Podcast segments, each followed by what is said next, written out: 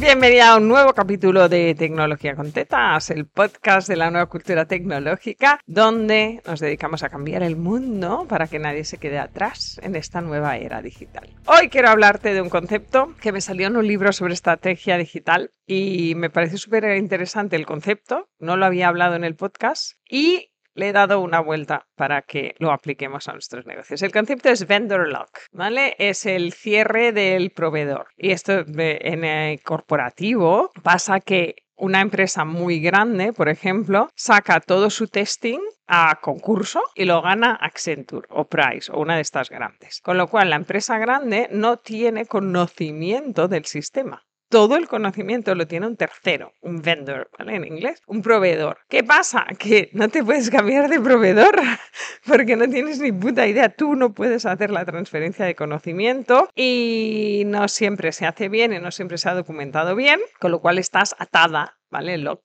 como encerrada en ese proveedor. Esto que eso era un drama hace de 10 años en el sector, este es que yo me dedico a leer libros antiguos de estrategia digital porque me hace mucha gracia. Y este es un libro cortito, pero este concepto me gustó porque era uno de los peligros de, de cuando los sistemas se tuneaban muchísimo a medida, ¿vale? Estamos hablando de un SAP, un Oracle hecho muy a medida y lo ha hecho a medida el programador de o el equipo de programación de esta empresa y no te puedes ir. Esto es una de las cosas que cuando yo formo profesionales me dan tanta rabia. O sea, yo odio el vendor lock. Me parece horrible que tú no puedas cambiarte de proveedor, que tú hayas hecho tu web, y ahora te lo bajo a tu nivel, que tú hayas hecho tu web, que no tengas documentación de esa web y que no puedas abandonar el proveedor porque te quedas en bragas. Me parece horrible.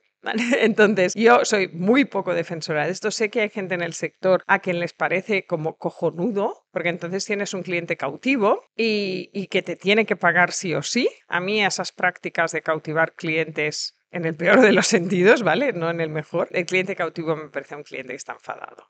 Yo no quiero clientes enfadados. Sí, es cuando estoy por obligación, es como tener una pareja por obligación, o sea, no funciona, amiga. Pues cuando tienes una relación de proveedor-cliente por obligación, qué triste que no puedas tener relaciones con tus clientes, con tus proveedores de confianza. De yo trabajo con esta persona porque sé que me soluciona los problemas y me deja documentación y si un día ella no está, yo puedo trabajar con otra persona. Lo mismo desde la perspectiva proveedor, o sea, yo no quiero clientes amarrados a mí. Yo se lo digo mucho a mis clientes, no me da la vida para que seas dependiente. Así que espabilation y autonomía. Y lo mismo, ¿vale? Creo que hay un cambio de mentalidad aquí, ¿no? De la relación que establecemos proveedores tecnológicos y clientes, donde hemos madurado, ¿no? Hace 10 años había muchísimo vendor lock. Yo cuando empecé había muchísima gente que tenía las claves de la web o las claves del MailChimp y el cliente no las tenía. Y era como, perdón.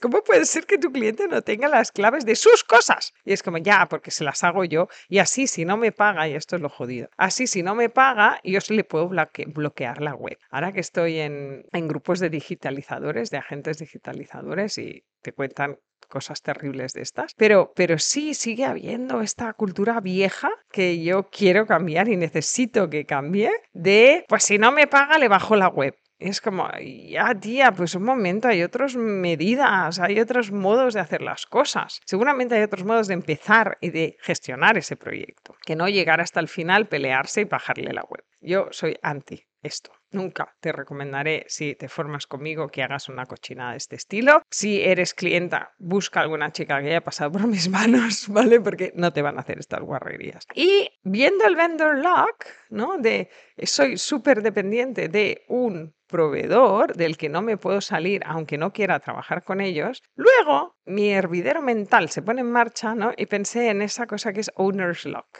que me acabo de inventar yo, ¿eh? pero me queda monísimo en inglés, que es la dependencia absoluta del propietario. Esta ya es una reflexión casi personal, pero si estás en negocios que llevan años y ya tienes equipo, hay un momento en que sientes como que eres propietario cautivo, por traducirlo, ¿eh? y por hacer el símil con el cliente cautivo, que es como eres un poco cautivo de tu propia empresa Es como, joder, tengo que facturar X porque tienes que pagar sueldos y, y pierdes ese, voy a llamarle libertad, frescura, llámale lo que quieras, de hoy me da palo trabajar y no trabajo, ¿vale? Porque cuando dependes de ti misma es un poco, pues, a la mierda. Hoy no. Es verdad que la ventaja de tener equipo y tener bien estructuradas las cosas, que puedes decir a la mierda y el equipo trabaja por ti. Pero, pero es verdad que me encuentro, ¿no? Eh, cuando hablo con otras chicas que ya llevan tiempo, ese owner's lock, ¿no? De, hostia, estoy como atada a mi propio proyecto y no puedo salir, porque si salgo,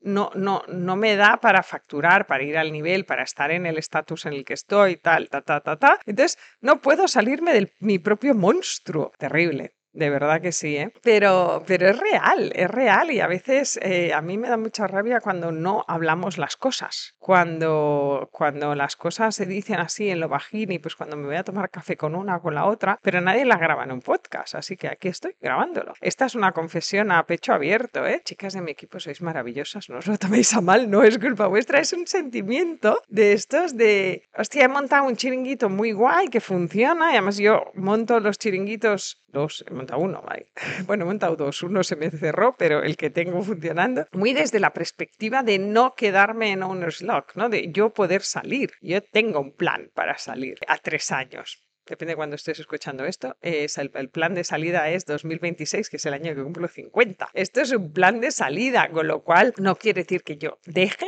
de estar, pero dejo de estar en lock. Dejo de tener la obligación de venir. ¿Qué quiere decir? Lo que te contaba en otros capítulos, que si me invitan del centro cívico de mi barrio de gratis a dar una charla, puedo ir y no tengo que estar midiendo qué me pagan y qué no me pagan y qué tal. No, lo hago porque me fascina y porque creo en mi misión fundacional de enseñar a todo el mundo a funcionar dentro de esta nueva cultura. Y, eso va más allá de facturar a veces, pero hay que facturar, hay que pagar sueldos, amiga. Esto va así, esto es un negocio, no una ONG. Así que mi plan de vida es convertirme más en ese lado ONGero y no tener que preocuparme por el resto. Pero, pero hay mucha gente que no lo piensa, que sencillamente crecen y crecen y crecen. Y oigo mucho, mucho run run últimamente de decrecer, ¿no? De, mira, en vez de tener un equipo de cuatro personas y gestionar esto y sentir que estoy como en mi propio, en mi propio negocio, voy a desescalar, voy a quedarme con una persona que haga media jornada, voy a ganar un cuarto del dinero, pero es todo para mí. Entonces, cuando, cuando ves subir los costes, te acojonas un poco, ¿no? De, madre mía, voy a ser capaz de sostener esto con las ventas que hago, con lo que estoy haciendo, con las horas que tengo. Una reflexión sin más, porque creo que no tengo la solución. El día que la tenga te la contaré. Pero quería pasarme a hablar de Vendor Lock, de Owner's Lock, de explicarte que jamás debes quedarte atrapada con un proveedor. Eso no se hace, caca. Si te encuentras con un proveedor que te cautiva en el peor de los sentidos, vete, no es necesario, no es bueno y no es profesional. Y hay toda una nueva generación, sobre todo de mujeres, que ya no creen en estos métodos, así que búscalas, porque va a ser una experiencia mucho mejor que la que estás teniendo. Y si estás en fase de crecimiento y te está dando este owner's lock de madre mía, tranquila. todo pasará y tienes todo el derecho del mundo a desescalar, a salir, a decir esto no es lo que quiero y montar otro tipo de negocio. Y hasta aquí este capítulo de Tecnología con Tetas, algo reflexivo, el podcast donde te cuento la nueva cultura tecnológica y cómo esto va a transformar el mundo en el que vivimos.